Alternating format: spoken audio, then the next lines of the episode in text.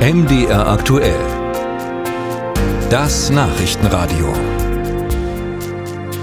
Lange Zeit ist der Bundeskanzler, ist Olaf Scholz, als zögerlich wahrgenommen worden, wenn es um Hilfen für die Ukraine geht. Monatelang hat es etwa gedauert, bis die Leopard-Lieferungen freigegeben wurden durch den Kanzler. Und nun wird aus dem SPD-Politiker, den sie einst das Scholzing vorwarfen, ein neuer Antreiber in Europa und der Welt offenbar. Gerade erst reiste der Kanzler nicht als Bittsteller, sondern als fordernder Europäer nach Washington.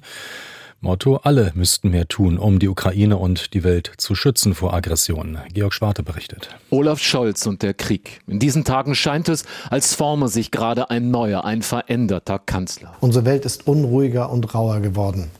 Sie verändert sich in geradezu atemberaubender Geschwindigkeit. Auch wir müssen uns deshalb verändern. Scholz ändert sich. Auch auf atemberaubende Weise folgt offenbar der Empfehlung seiner eigenen Neujahrsansprache.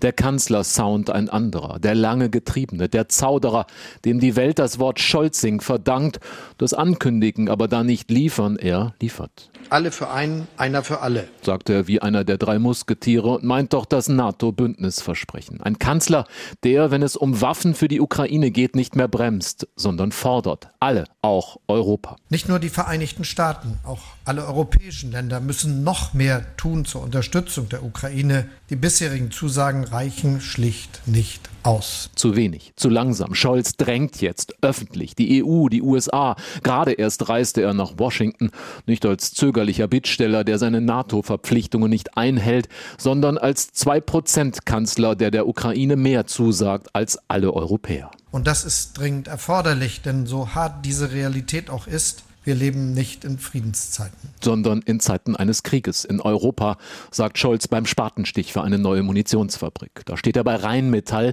nimmt Panzergranaten in die Hand, schafft bewusst Bilder des Kanzlers von Panzern und Waffen. Noch vor wenigen Jahren wäre das Lob eines Konzernchefs des größten Rüstungskonzerns Deutschlands einem Sozialdemokraten eher peinlich gewesen. Dass sie den Mut hatten, das 100 Milliarden Vermögen auf den Weg zu kriegen, dass sie den Mut hatten, die zwei Prozent auch äh, zu kommunizieren und dass sie den Mut hatten, die richtigen Leute an die richtigen Stelle zu setzen. Scholz führt das Lob vom Rheinmetallchef Pappberger. Es gefällt dem Kanzler jedenfalls. Damit hat unser Land in Europa die Führungsrolle übernommen, die so viele immer gefordert haben. Elf Monate brauchte es, bis Scholz Leopardpanzer freigab. Jetzt drängt er die Europäer. Gebt mehr, macht mehr. Einst zählte Scholz jede deutsche Panzerhaubitze als Rechtfertigung auf. Jetzt klingt er anders.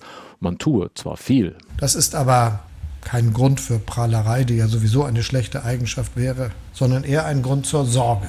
Weil die anderen zu wenig tun. Und es folgen Sätze allergrößter Verbindlichkeit. Deutschland wird in diesem Jahr zwei Prozent der Wirtschaftsleistung nach NATO-Kriterien ausgeben und wird es für alle Zeit tun. Für alle Zeit. Mehr geht nicht. Es scheint, als nehme die ausgerufene Zeitenwende im Kanzlerkopf jetzt Fahrt auf. Einst sprach Scholz sehr vorsichtig vom unkartierten Gelände, wog ab und zögerte. Jetzt scheint er seine Karte für den Ukraine-Kurs gefunden zu haben.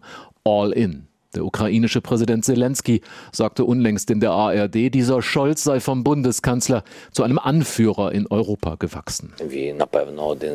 Und deshalb sind seine Schritte die Schritte eines Leaders. Vielleicht auch, weil der Kanzler jetzt den Namen Donald Trump im Kopf hat und ahnt, was in diesen Tagen noch auf dem Spiel stehen könnte. In dieser Lage gilt, wer Frieden will, der muss mögliche Aggressoren erfolgreich abschrecken. Bundeskanzler Olaf Scholz.